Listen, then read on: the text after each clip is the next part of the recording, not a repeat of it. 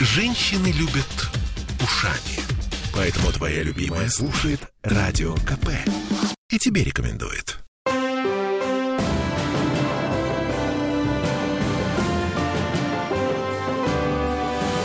Нулевое чтение. Всем привет, это Петербург, Петербургская студия радио «Комсомольская правда». Я Дмитрий Делинский. Я Ольга Маркина. Я Денис Четербок. А, депутат законодательного собрания Петербурга. А, ну, в общем, деньги будем считать, наверное. Государственные бюджетные деньги в связи с тем, что законодательное собрание а, приступает к основному второму чтению бюджет на 2022 год и последующие, сколько там, два, два года планирования. Два плановых периода. Действительно, вчера состоялось обсуждение поправок на бюджетно-финансовом комитете. Э, конечно, основное внимание приковано, вот мое лично, к двум поправкам. Это поправка губернатора, она, как правило, самая комплексная, самая э, обширная и э, осуществляет такие основные базовые передвижки э, к, в отношении того документа, который был принят в первом чтении. Что здесь э, для меня лично э, радостная новость, это э, то, что город э, выделяет 3 миллиарда на софинансирование программы капитального ремонта. Но то... погодите, этого, этого недостаточно. А, господин Корабельник Сальников, глава комитета финансов, заявил, что этого не хватит на то, чтобы компенсировать э, все расходы э, фонда капремонта на 2022 год, э, возникшие в связи с тем, что стройматериалы подорожали, и взносы на капремонт все-таки будут расти. Возможно, будут, возможно, нет. Окончательного решения пока еще и окончательных расчетов нет, и Корабельников говорил об этом э, с, не с точной определенностью, а с некой вероятностью.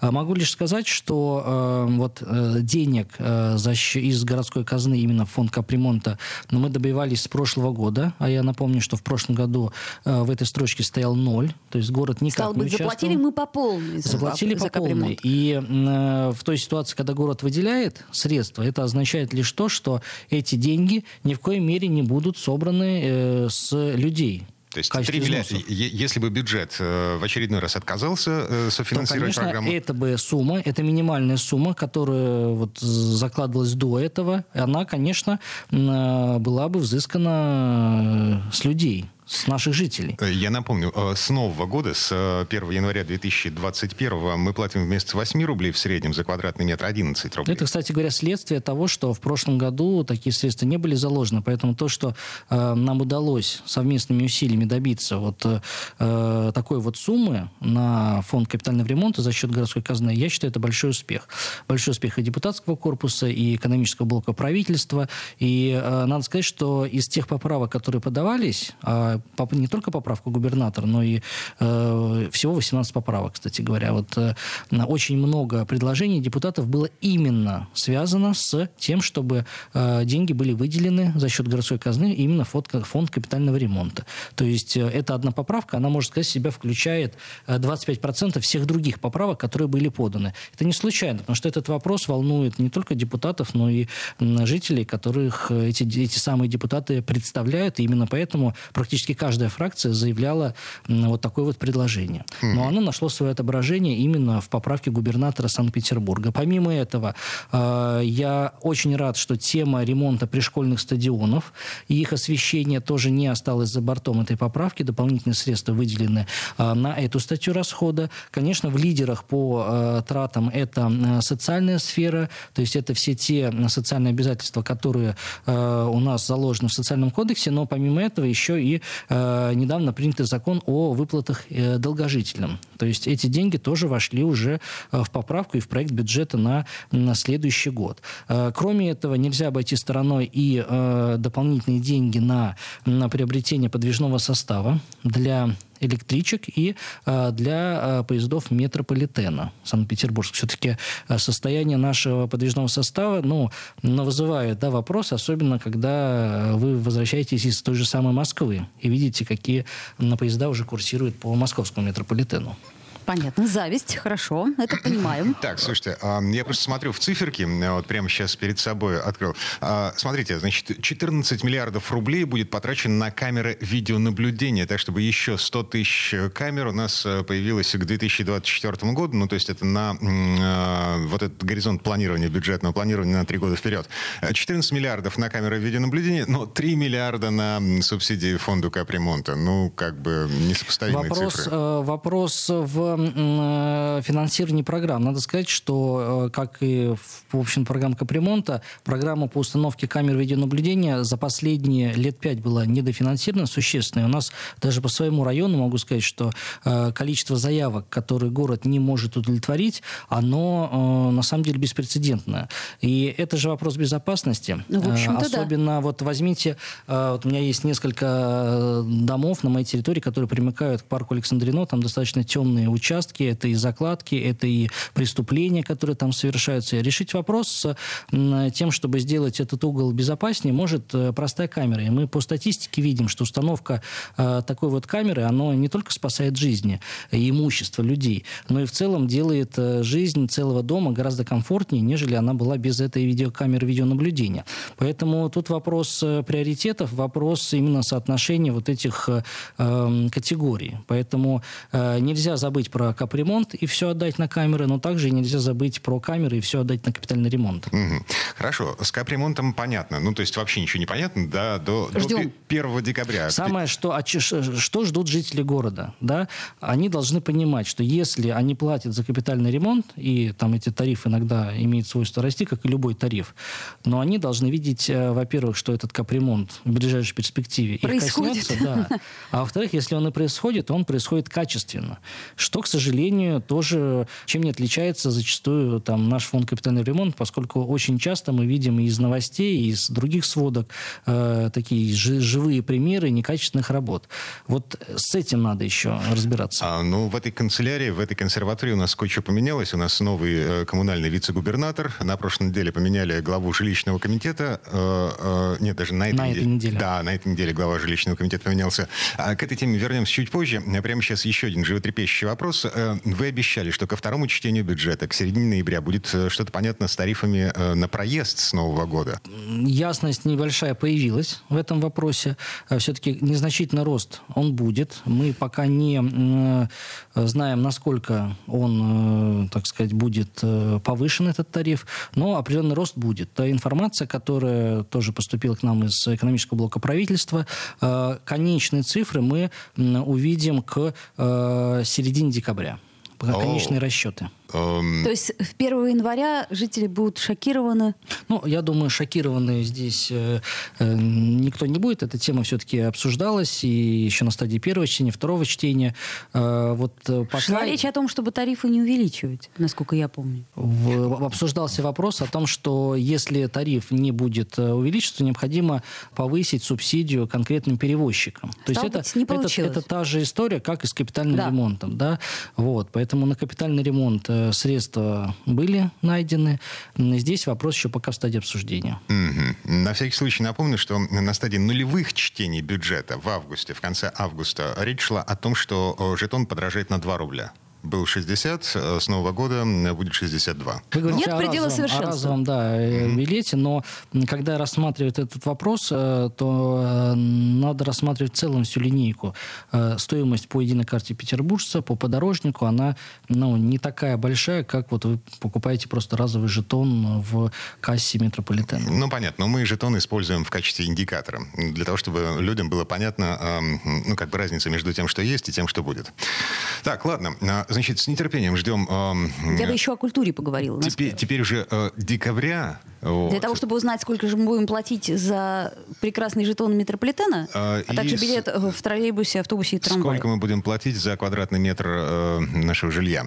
Культура. Культура, да. Насколько я понимаю, этот год, он, собственно говоря, ничуть не легче. Ну, может быть, чуть полегче, но вот с введением QR-кодов э, культурные учреждения аж застонали. Насколько снизился поток то есть я так понимаю, что какие-то льготы все-таки предполагаются. Э, поправка «Единой России» э, этот момент учтен. То есть э, на текущий год льгота по налогу на имущество для, так назовем, сферы искусства, культуры, она была предоставлена. На следующий год таких послаблений льгот не было предусмотрено. Мы предложили не 100%, а 50% льготу по налогу на имущество, что, на мой взгляд, существеннейшим образом позволит сэкономить средства театра театрам, другим учреждениям культуры и все-таки выжить в этих непростых условиях и пандемии, и у QR-кодов. Вы знаете, что сейчас в Государственном вообще рассматривается федеральный закон о введении QR-кодов и о правиле посещения посещения общественных мест э, теми жителями, которые не будут иметь э, QR-код. Если можно, поподробнее. Поподробнее мы узнаем в ближайшее время, когда это будет рассмотрено на заседании Государственной Думы, но правительством Российской Федерации внесено два законопроекта на рассмотрение Государственной Думы о, в целом таком введении системы QR-кодов и вообще э, доступа жителей эм, городов российских и тогда и других регионов в том числе э, в общественные места, если они не имеют QR-кодов. А, Общественные места это этот, что? Этот вопрос будет обсуждаться. Это, это от общественного транспорта до театров. Театры, рестораны и так далее. То есть по тому проекту, который вот удалось мне увидеть, а, есть эм, возможность посещения э, аптек, продовольственных магазинов и магазинов с товарами первой необходимости. Это, что называется, общая правда. То есть любой может туда посещать. Все остальное только если у вас есть QR-код. То есть, соответственно, либо вы привиты, либо вы переболели, или если же у вас есть определенный медотвод от прививки. Э, ну, короче говоря, фактически э, федеральное правительство и Госдума, они легализуют, узаканивают те правила, по которым мы с вами будем жить в ближайшее время. Ну, некоторые регионы, вы знаете, уже давно живут по системе QR-кодов, да, но единой системы по стране ее не существует существует. И никакого законодательного обеспечения в целом, да, федерального единых стандартов пока нет. Вот эти законопроекты как раз-таки направлены на то, чтобы такие единые стандарты появились. Окей, вернемся буквально через пару минут. Нулевое чтение. Я слушаю «Комсомольскую правду», потому что «Радио КП» — это корреспонденты в 400 городах России. От Южно-Сахалинска до Калининграда. Я слушаю «Радио КП» и тебе рекомендую.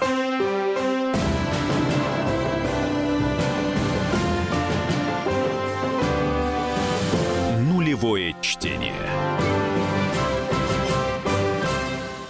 Это мы вернулись в петербургскую студию радио «Комсомольская правда». Я Дмитрий Делинский. Я Ольга Маркина. Я Денис Четербок. Депутат ЗАГСа. Продолжаем обсуждать, как э, петербургский парламент меняет нашу с вами жизнь. В предыдущей части программы говорили, ну, довольно много говорили о том, что изменяется в, скажем так, небесной канцелярии нашего коммунального хозяйства. Вот. Фонд капремонт э, и подготовка к...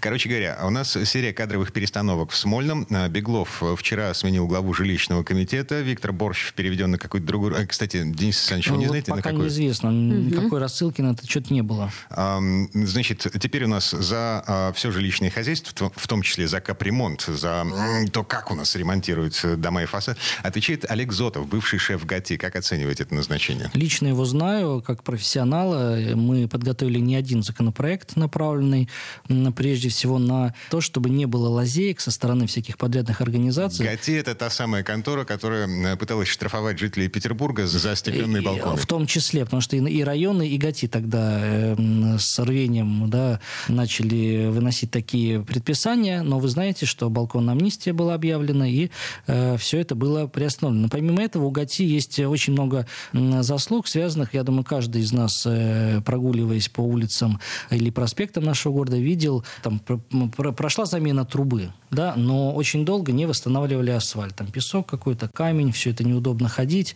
Вот у меня, например, на территории, где я работаю, проспект ветеранов Лени Голикова месяцами стоял не заасфальтирован только из-за того, что подрядная организация экономила деньги и не выполняла надлежащим образом восстановление того благоустройства, которое было нарушено ремонтными работами. Вот ГАТИ как раз-таки следит за тем, чтобы сроки здесь соблюдались и подрядчики выполняли свои обязательства. Не так давно ведомство Олега Зотова поймало а, одного из наших монополистов, когда они начали менять свои сети без каких-либо согласований, то есть попросту самовольно.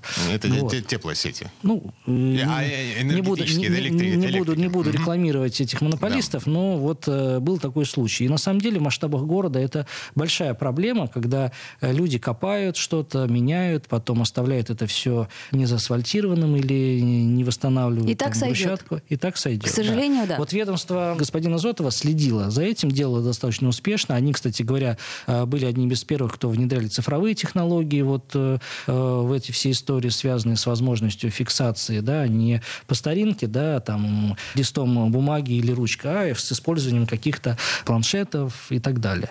Вот, поэтому оцениваю это назначение э, положительно, как и, наверное, другое назначение, которое вы хотели О, сейчас Константин. Сухенко вернулся в ЗАГС. Глава комитета по культуре, к которому мы уже, в общем-то, привыкли. А он э, был депутатом законодательного собрания, на минуточку. А, Лидером фракции ЛДПР и председателем бюджетно-финансового комитета. свое Да, да, да, да, да.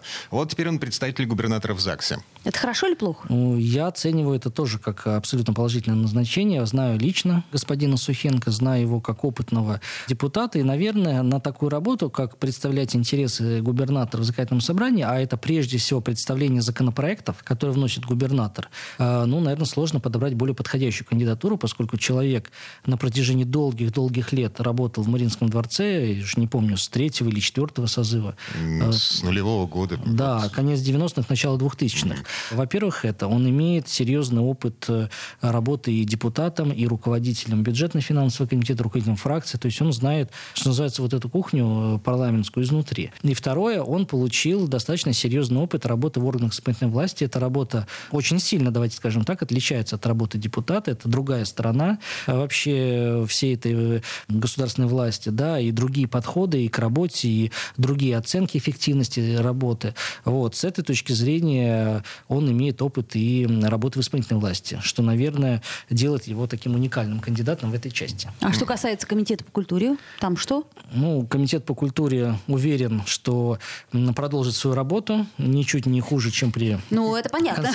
Культурная столица. Вот. Комитет Э, И есть? могу сказать, что, наверное, вот вы правильно озвучили, культурная столица. Вот в культурной столице, наверное, очень много разных претендентов на эту позицию.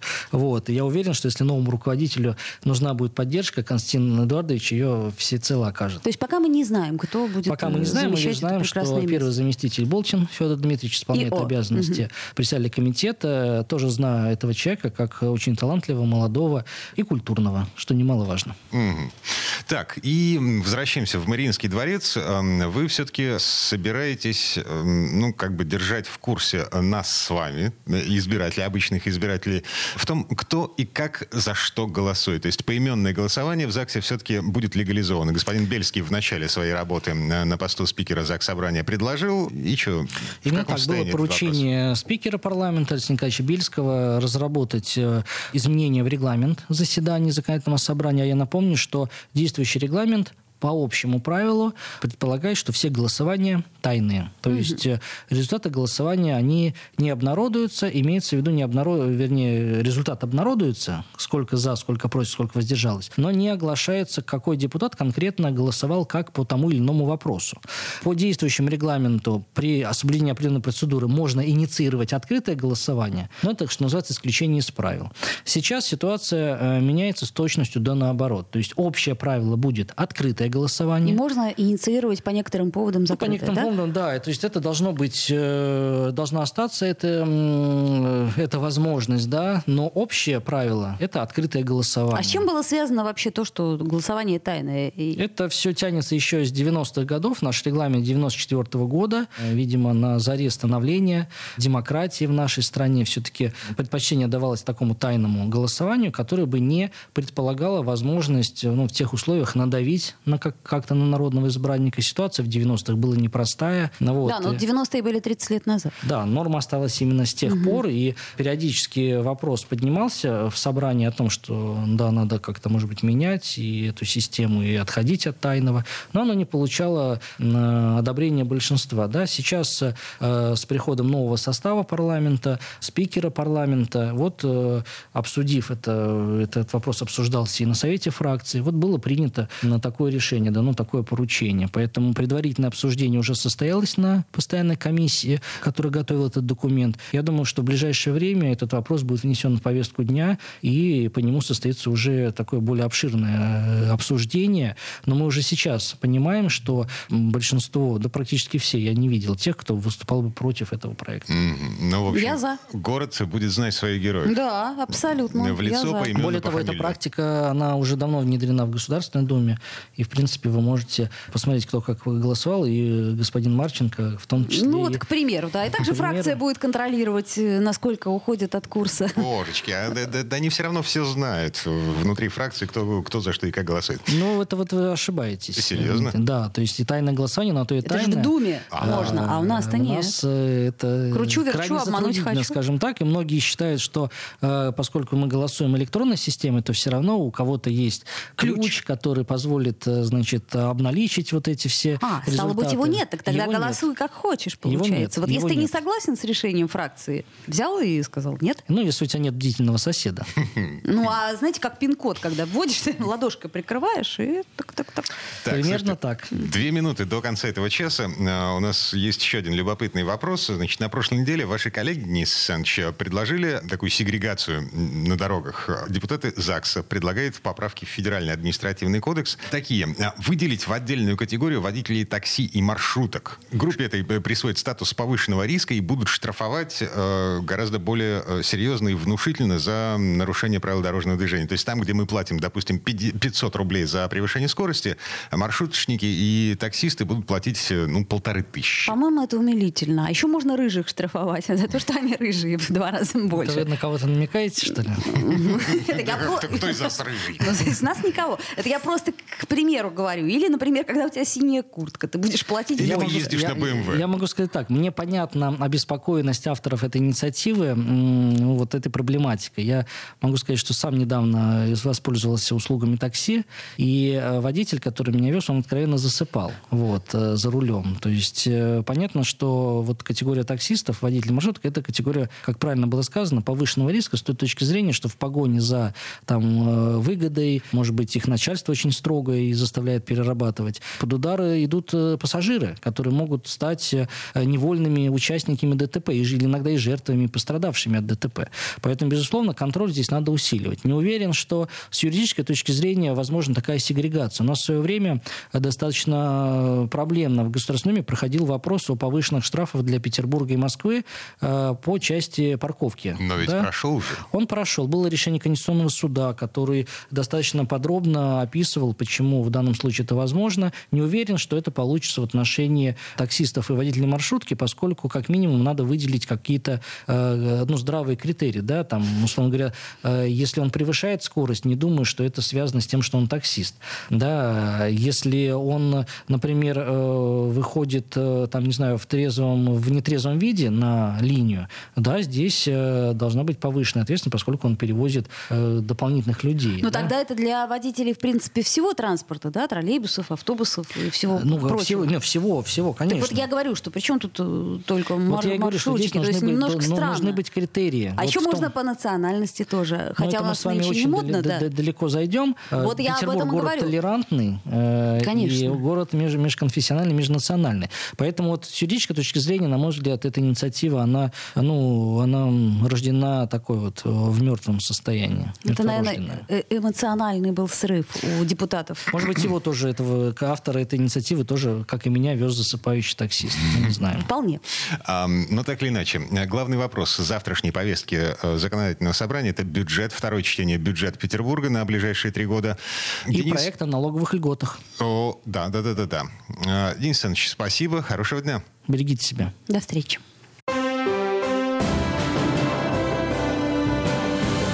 Нулевое чтение.